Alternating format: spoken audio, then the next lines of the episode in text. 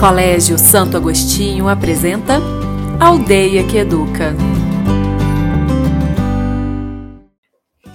Olá, sejam todos bem-vindos e bem-vindas. Meu nome é Aleluia Eringer, sou diretora do Colégio Santo Agostinho. No programa de hoje, vamos falar de cidadania planetária. Universidades como Cambridge, de Lisboa e tantas outras de grande reputação no meio acadêmico têm incluído em seus processos de admissão perguntas muito interessantes, tais como: o que você fez por sua comunidade? O que você fez com sua comunidade? Que transformações você quer influenciar no mundo? Como você pretende influenciar as pessoas na direção desta mudança? São perguntas muito parecidas com a que o Papa Francisco faz na encíclica Fratelli Tutti.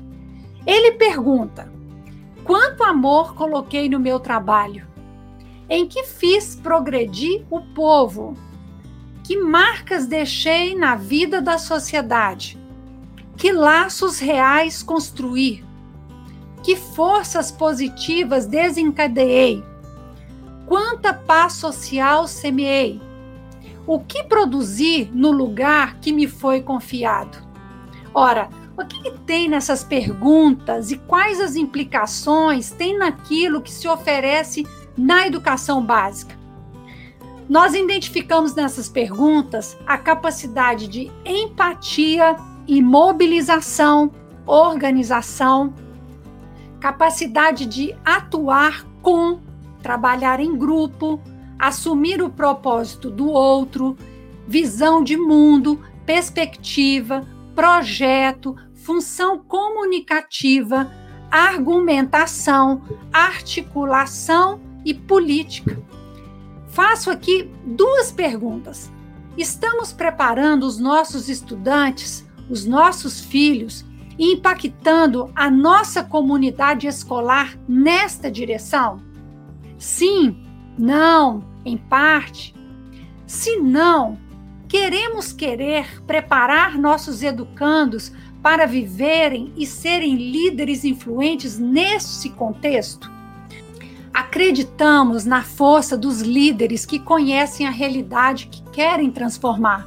Contudo, não podemos perder de vista que lidamos nas escolas pagantes com estudantes de uma elite econômica e escolar, que está imersa em uma sociedade desigual. Daí não se pode formar líderes sem pensar a ética em nossos currículos, bem como a democracia, cidadania e a função social do conhecimento e da escola. Porque líderes influentes e que transformam eles precisam ser éticos, no sentido da reflexão crítica sobre a moral, ou seja, pensar naquilo que se faz, repensar os costumes, normas e regras vigentes na sociedade. Nós não podemos naturalizar tantas mazelas. Na cidadania global, reconhecemos nossa identidade humana na sua essência Daí a necessidade de superarmos a xenofobia e demais preconceitos. No caso do Brasil, isso passará sobretudo pelo reconhecimento das negritudes e, mais uma vez, pelas desigualdades sociais. Nós não podemos esquecer que no Brasil, jovens negros têm 2,7 vezes mais chances de serem assassinados que jovens brancos e que somos o país que mais mata transexuais no mundo, e isso pelo 12º ano consecutivo. As estatísticas, em qualquer que seja a categoria, apontam para o tanto que precisamos caminhar e construir.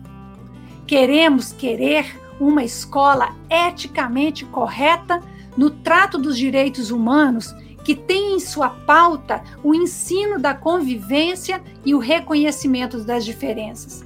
A cidadania global nos conecta com o destino da vida no planeta, que é comum a todos. Nós somos habitantes e companheiros de jornada de um mesmo habitat compartilhado. Infelizmente, a pandemia de Covid-19 escancarou essa realidade. Os problemas que hoje enfrentamos extrapolam a nossa família, tribo ou bairro e alcança todo o planeta. Podemos sintetizar as mudanças essenciais postas na pauta mundial e que colocam em risco a própria sobrevivência da humanidade, o Acordo de Paris e a necessidade de redução de gases de efeito estufa, e a Agenda 2030, com um plano de ação com 17 Objetivos de Desenvolvimento Sustentável. Podemos nos perguntar: esses não são temas e objetivos para as nações? O que nós, escola de educação básica, temos a ver com isso? Se pretendemos oferecer uma educação transformadora e inspiradora para as mudanças essenciais no mundo, os conteúdos ali postos apontam para o tipo de conhecimento e experiências que, obrigatoriamente, nossos estudantes irão lidar. Ninguém, muito menos a educação, poderá ficar indiferente a esse momento crucial para a humanidade.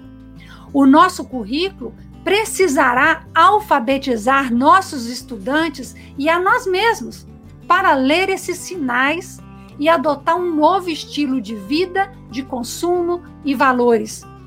Vivenciaremos na próxima década, hoje e não no futuro, mudanças rápidas nos sistemas de produção e consumo, na forma como lidamos com o solo, como geramos energia, como nos movemos, como produzimos, alimentamos e moramos. Estamos diante de novos conhecimentos que precisarão ser mobilizados, além de um novo jeito de viver. E isso já nos próximos nove anos. Papa Francisco diz que a cidadania ecológica pode se tornar uma ferramenta eficaz para construir a longo prazo uma sociedade mais acolhedora e atenta ao cuidado do outro e da criação. Em outras palavras, o compromisso educacional não é voltado apenas para os beneficiários diretos, crianças e jovens, mas é também um serviço prestado à sociedade como todo, que na educação se renova. Obrigada pela sua companhia. Não perca nenhum episódio do Aldeia que Educa. Siga o perfil do Colégio Santo Agostinho aqui no Spotify e nas redes sociais.